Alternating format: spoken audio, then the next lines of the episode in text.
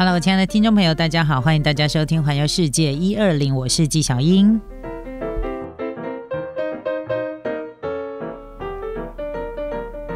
好的，今天呢，纪小英要跟大家来介绍日本的青森青森。呃，其实青森哦，我对青森的印象非常非常的好。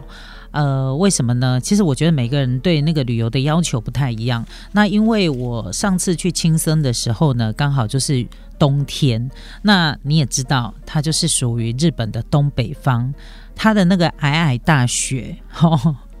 我就我就不多讲了。总而言之，对于那种活在生活在那种热带的国家的我们来说，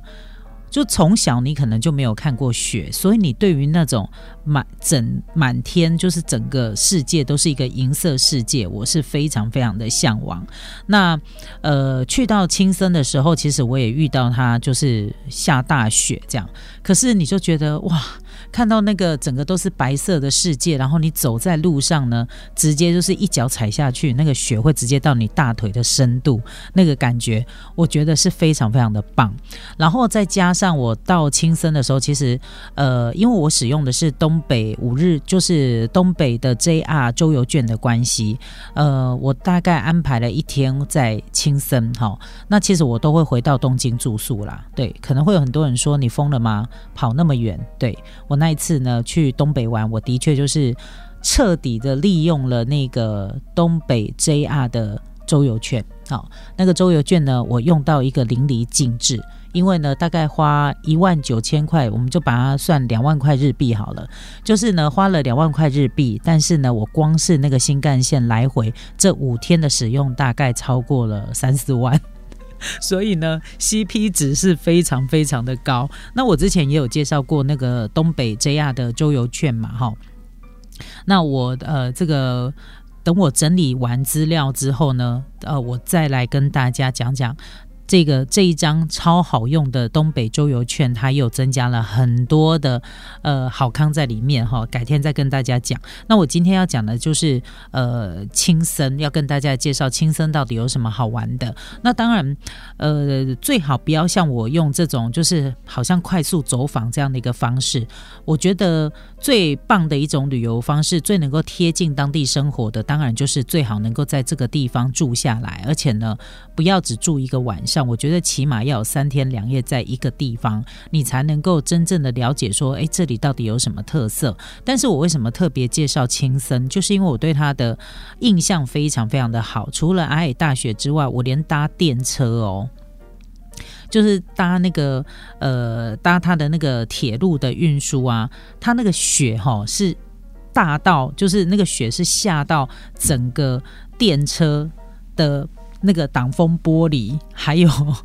还有那个呃铁轨啊，就是它的那个轮胎那个地方，整个都下雪。然后它一进站的时候，嗯，你还有工作人员泼热水，把那个雪铲下来，这样，然后才让它继续行进。这样，所以那个对我而言是一个呃是一个呃很难得的体验，就是从小到大我第一次看到说。雪居然是大到这样才能动的，好，然后呢，你你甚至于呢，在那个那一段市区的铁道上的时候呢，你会看到两边的那个雪，就是整个那个雪景呢，你会觉得说我这一趟真的值了，我一大早五点多 起床，然后搭最早的电车，然后从东京趋向。东北，我就觉得哇，真的那个看到那个风景的那一刹那呢，我真的是觉得说，真的这张票买的非常的值得哈。那当然，这个是对于就是我们很少看到雪的人来说，我看到雪就是觉得特别的美妙这样子。好，所以我说对青森的印象非常好。那另外哦，就是呃，其实在日本它的交通啊，有很多呃交通，你不能够只看字面上的含义，比如说。你知道那个青森哈，光是一个青森站，它就有分新青森跟青森。也就是说，如果你是搭新干线的话呢，你可能抵达的这个新青森站，它其实是比较市郊。就比如说我们的台湾的高铁好了，你你到除了高雄，就是除了高雄跟台北之外，其他的站，包含台中站也好，台南站也好，然后甚至我们附近的嘉义跟云林站，它其实离市区都有一段路，所以它它必须要有接驳才能够进入到它的市区。那青森也是一样的哦，所以呢，呃，到抵达了这个青森之后呢，我们就必须还要再搭它这个地方在线的电车进入到青森的市区，你才有办法真正的。呃，直接到它的市区里面来个市区一日游，那你也会问啊，下那么大的雪，你怎么去？你怎么一日游呢？它总是会有雪停的时候。你知道，当雪停的时候，那个阳光洒，就是阳光洒下来，然后天呢，从满天的飞雪，然后变成是蓝色的天空，整个清澈晴朗的时候。那个美啊，我真的是觉得那个风景之美，真的让我非常非常的震惊。当下你就觉得所有旅游的疲惫真的都不见了，都烟消云散了，这样的感觉。所以呢，嗯，听我这样形容，你们就会知道我有多么喜欢轻生了吧？好。那当然，讲到青森，你的印象是什么呢？很多人一定认为说，哎，青森最有名的不就是青森苹果吗？没错，它的确是苹果这个农产品对他来讲的确是最大宗哈。但是我想应该没有那么大家没有那么爱吃苹果吧？因为苹果吃了以后很饱，就是吃一颗苹果，我真的是觉得超饱的，因为那个青森苹果又很大颗，你知道吗？所以我每次去日本的时候呢，苹果我真的不会吃很多，除非我就是跟朋友一起 share，然后你可能吃四分之一，因为我还想要 再吃别的苹果，我就我还想要再吃别的水果，这样哈。好，所以呃，我们今天要跟大家家大家介绍就是说，青森它其实对于东北自由行的旅客来说，它一直都是大家的首选，因为它涵盖了美食、文化艺术、自然风景，好，它有很多。很多，我觉得是不要说百万的百万的景观，我觉得千万景观也都不为过。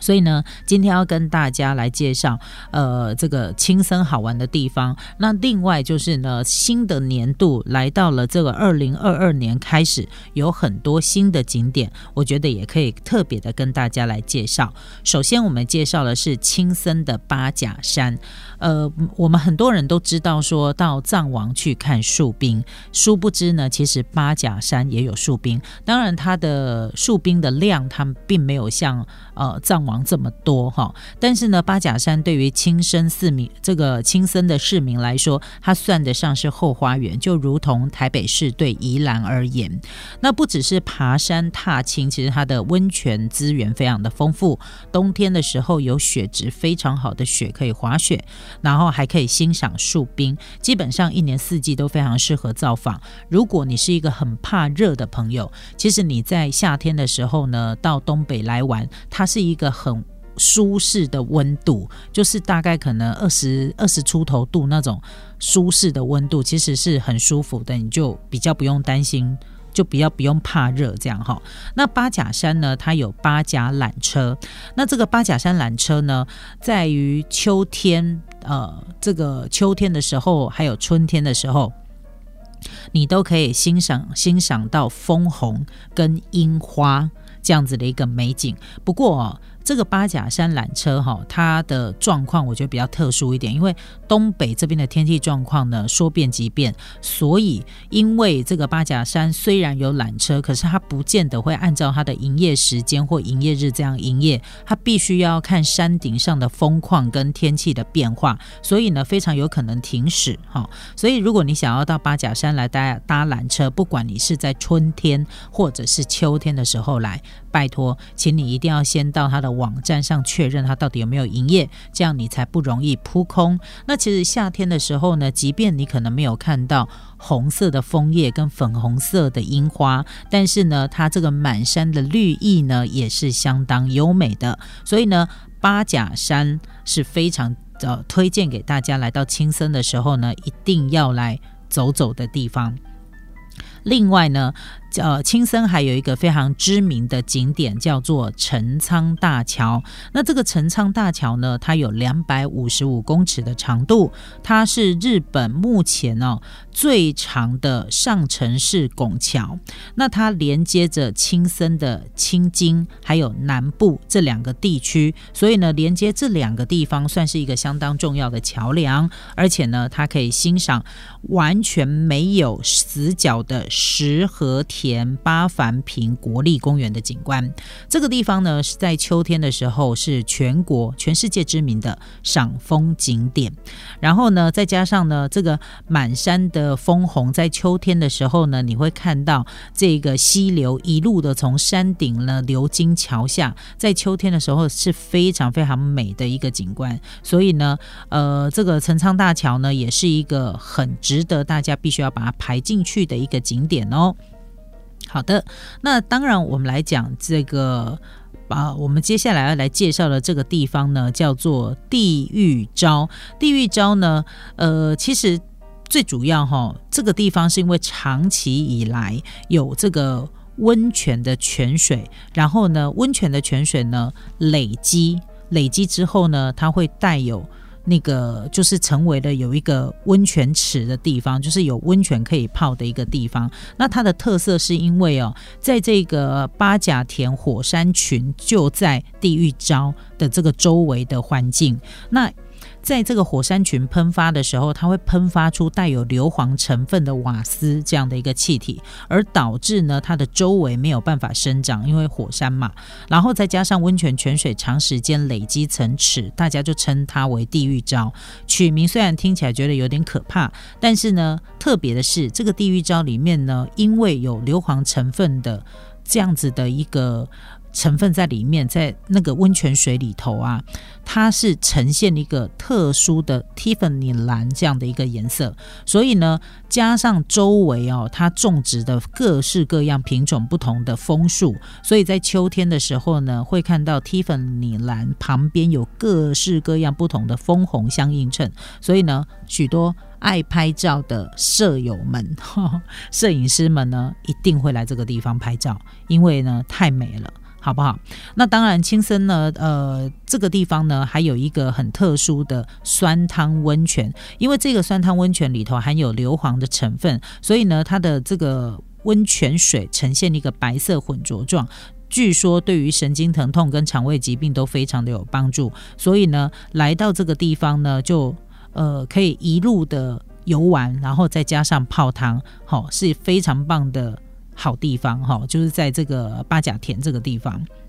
而且呢，它的。交通的动线基本上还蛮就是蛮容易驾驭的，所以不容易让你迷路，所以这个也是很适合排入你的行程的。好，那讲到青森呢，其实我们不得不提到它文化跟艺术的这个部分，因为呢，喜欢建筑跟艺术的朋友一定来到青森的时候要造访它的县立美术馆。这个县立美术馆当中呢，收藏了有一百七十多件哦，当代艺术家奈良美智的作品。你可以欣赏到很多知名景点的作品，比如说大头女孩啊、青森犬啊、森之子等等。那这个青森这个青森犬呢，还会在冬天的时候利用呢头顶上的积雪变成帽子造型，所以吸吸引了非常多的奈良美智迷到这个地方来参观啊。那这个美术馆呢，它是由知名的日本建筑家青木纯所操刀的，他考量了青森的地理跟气候。环境的因素来特别设计。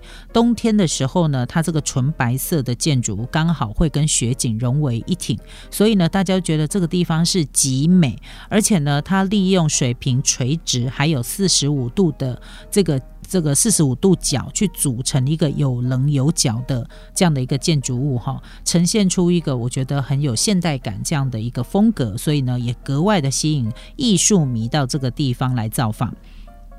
那讲到了青森的祭典呢，有一个世界知名的祭典叫做睡魔祭，它算是青森最盛大的传统祭典。那么这个是在夏季农忙期，为了击退睡意而举办的一个灯笼祭。那这个祭典在每年的八月二号到七号的时候举行，大概会有二十多场。二十几台这种睡魔的灯笼车列队游行。那灯笼的主题呢，都取自于传统的民间故事的经典情节，然后呢，再加上啊，自古以来去做这些灯笼的这个技师们，大部分都是男性比较多。那会做这个灯笼的技师也几乎都是世袭哦，就是从爸爸阿公，然后传给爸爸，爸爸再再传给儿子，这样子的一个手把手的学习，所以它是一个传统的技艺，然后呢也非常受到当地人的敬重。好，那当然现在呢时代进步了嘛，那技师也不一定是男性，而且也不一定每一个技师都会生到儿子啊，对不对？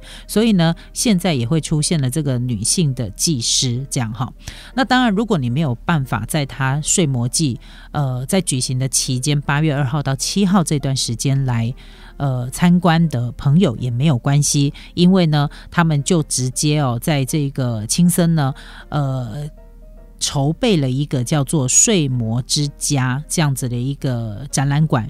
去让大让所有的游客来到这个青森这个地方的时候，可以了解他们睡魔记的历史，而且呢，它还有一些呃特殊的现场体验，然后你也可以呢直接在这一个展览馆当中呢看到了。呃，实际出阵的灯笼车，如果你想要近距离的了解这个睡魔记的灯笼的构成技法，还有灯光效果，就真的要亲临现场，你才能够了解说，诶，这个展览馆里面呢，它详细的记录了这个睡魔记的历史，然后呢，还有它相关的一些工艺，你都可以在里面呢，让你。好好的去参观一下，所以这个青森呢，它融合了艺术、人文、文化，然后再加上天然的景观，所以我不止对它印象很好，很多的旅客来到青森的时候，除了青森苹果这个印象之外，拜托大家一定要找个时间呢，好好的来了解一下青森。好，那除了这个面相之外呢，待会纪小云再继续跟大家来介绍青森更多的面相哦。